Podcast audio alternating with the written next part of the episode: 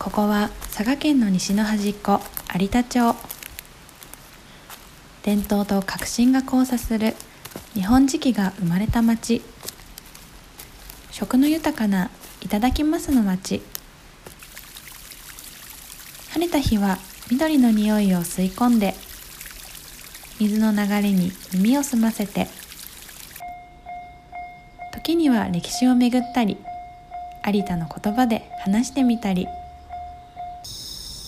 それじゃあそろそろ晩ご飯。今日はどんな器を着せてみよう。有田の言葉で愛はあれ恋はこれ。あなたもきっと好きになる。有田の愛とか恋とかちょっと覗いていきませんか？有田のラジオ愛とか恋とか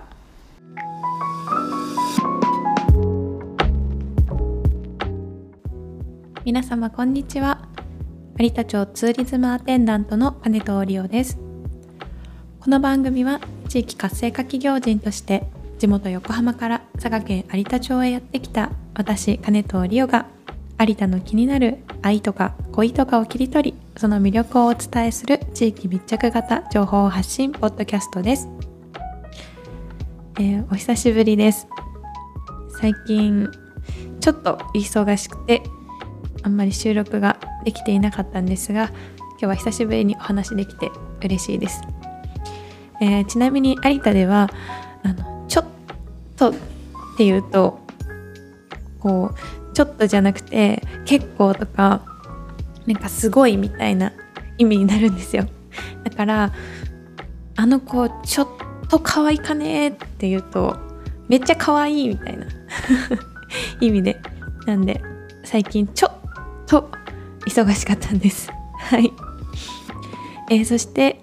えー、今日はとても嬉しいことがありますなんと私初めてお便りをいただきましたイエーイ。はい、ちょっとよら、えー、読ませていただきます。ラジオネームスクラムさんです。いつも楽しく聞かせてもらっています。器選びを楽しむお店が多いという有田町ならではの文化、とっても素敵ですね。昔、陶器市にお邪魔した際にワクワクした気持ちを思い出しました。と言いつつも、あまり陶器に詳しくないので、いつか有田焼の歴史や特徴を教えていただけたら嬉しいです。あと金藤さんがお気に入りの鎌本さんも個人的に気になります。これからも頑張ってください。というお便りをいただきました。ありがとうございます。スクラムさん。はいめっちゃ嬉しいです。私子供の時から結構家でずっとラジオが流れる習慣があってすごくテレビよりも結構ラジオの方が馴染みがあるというかすごく好きなメディアであの趣味で実は友達と結構長い間ポッドキャストやったりとかしてたんですけど なかなかお便りをあのもらう機会がなくてそのラジオの中でお手紙を届いたお便りを読むっていうのがちょっと憧れてたので本当に嬉しいです。なんかお手本みたいな素敵なお便りをいただいてありがとうございます。はいあのこちらを聞いていただいている方ぜひ気軽にメッセージお寄せください。メッセージフォームはポッドキャスト配信サービスアンカーの番組ページのこの番組のページのリンクからかもしくはあのインスタグラムの DM などでも受け付けています。私に届けば何でもいいです。番組の感想や感想ですとかテーマのリクエストなど教えていただけると嬉しいです。ネガティブなご意見はオブラートに包んで教えてください、えー、それではそろそろ今日の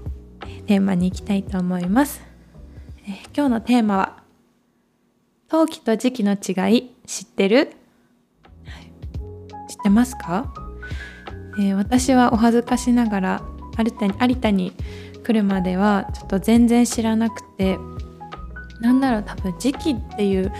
言葉にもあんまり馴染みがなかったように思います。あの高校生の時に私の両親があの結婚20周年を迎えて結婚20年って直婚式なんですよね。で直婚式っなんかもうすぐ時期婚式なんだっていうのを両親から聞いて調べてでなんかその時期のものをプレゼントするって聞いた時に私なんか磁石の時期だと思っていて でなんか時期マグネットとかあげたらいいのかなとか思って探したんですけど意外となんかあの磁石がなくてで高校の友達になんか相談したらピップエレキ板とかあげたらいいんじゃないって言われてえー、なんかそれお祝いっぽくない？どうしよう？なんだこの時期婚式ってって思ってたんですけどはいこっちの焼き物の時期ですね。はい。あの時期のように固い絆に結ばれた夫婦っていう意味を込めて付けられてるらしいです。はい、磁石もねくっつくんでちょっと勘違いしてたかなと思いますけど、えー、今日は、えー、この陶器と磁器の違いということで焼き物の種類ですとかあとあの磁器をベースにその焼き物の作り方っていうのについてお話ししていこうと思います。えまず、え焼き物の種類なんですけれども日本における焼き物の分類というのは大きく4種類に分けられます。えー、まず1個目は土器ですね縄文土器とか平追土器とかでこちらはまあもうほとんど今 作ってないと思うんですけど特徴としてはやはりその時の技術でその焼ける温度が低かったので焼成温度が低いっていうのとあともう本当に土を固めてこう形にしただけなのでこう水を吸ってしまう吸水性があるというのが、まあ、土器になります。でこの後あのえっと生まれるのが同じ粘土から作られる陶器ですね。でこれは土器とどう違うかというとこう中国から技術が伝わってきて高い温度で焼けるようになっているので、えー、1100度から1200度ぐらいの高い温度で焼き締める、まあ、大体土器は700度から800度ぐらいらしいんですけど、まあ、それより高い温度で焼けるのでギュッと器が焼き締まるっていうのとあと特徴的なのが釉薬上ガラス質の上薬をかけるのでこう表面があのコーティングされるのでこう、えー、ベースの生地はもちろん土なので吸ってしまうんですが釉薬をかけているので水を吸わなくなるとこう器としてすごく使いやすくなったのが陶器ですね。陶器の歴史は古いですのでいわゆる六古窯と呼ばれる例えば瀬戸物だ瀬戸焼きだったりとか常滑焼きだったりとかあとは、えー、唐津焼きとか益子焼きといったのが、まあ、この陶器になります。こう見た目も、えー、素朴で力強い雰囲気のなのがこの陶器の特徴ですね。で続いて3つ目が石器、はい、この石器っていうのはえー、釉薬をかけないんですが、えー、こう同じ粘土で作って釉薬をかけないんですが土器よりもあの高い温度で焼成しているのともしかしたらその生地の特徴もあるのかこうすごく生地自体が緻密なので吸水性がほとんどないらしいです。なので釉薬をかけなくても、まあ、吸水性がほとんどないと、えー、これはですね上あんまりこう普段使いの器で使ってる方は少ないと思うんですがウェッジウッドのジャスパーっていうシリーズでと分かる方ももしかしたらいるかもしれないです。あとはあの備前焼きとかあの信楽焼きの一部なんかもこの席にあの当たるような感じらしいですね。はい、で最後に、えー、時期ですこの時期っていうのは、まあ、この歴史野球他の3つに比べて歴史の一番浅い器なんですけれども、えー、大きな特徴が原料ですね。さっき言った土器陶器石器は全部原料が粘土なんですがこれは石でできています。陶石という石です、えー、なんで時期なのに陶石っていうのかちょっと誰か教えてほしいんですけど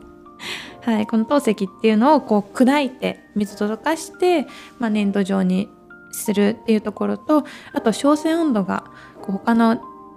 えー、器に比べてすごく高くて、まあ、大体1300度から1400度ぐらいでこう焼き締めていきます。なのですごく硬くて割れにくい。あと叩くとちょっと金属的な高い音がするっていうのが特徴です。あともう一つ特徴的なのが透光性光を通す性質があるっていうところですね。あのまあ、有田焼はこの時期にあたるんですけれどもあのそんなにすごく薄く作っていなくても白く白い器で透明な釉薬をかけた白地ですとこう光を通して後ろに手とか当てるとこう手が透けて見えたりとかするんですよねすごい不思議だなと思うんですが、まあえーと、日本でいうとここの有田焼とかあとは、えー、石川県の九谷焼とか舞線なんかがこの時期に当たりますと。なんとなく焼き物の違いをこうイメージしていただけたでしょうか。えここからですね焼き物の作り方を今日はご紹介していきたいなと思っていたんですが、えメッセージをご紹介したりとか私のくだらない時期婚式の話とかをしていたら結構時間が過ぎてしまったので今回はここまでにしたいと思います。えー、次回、えー、焼き物の作り方を、えー、ぜひお話できたらなと思います。それでは今日はこの辺りで失礼します。それでは、そいひね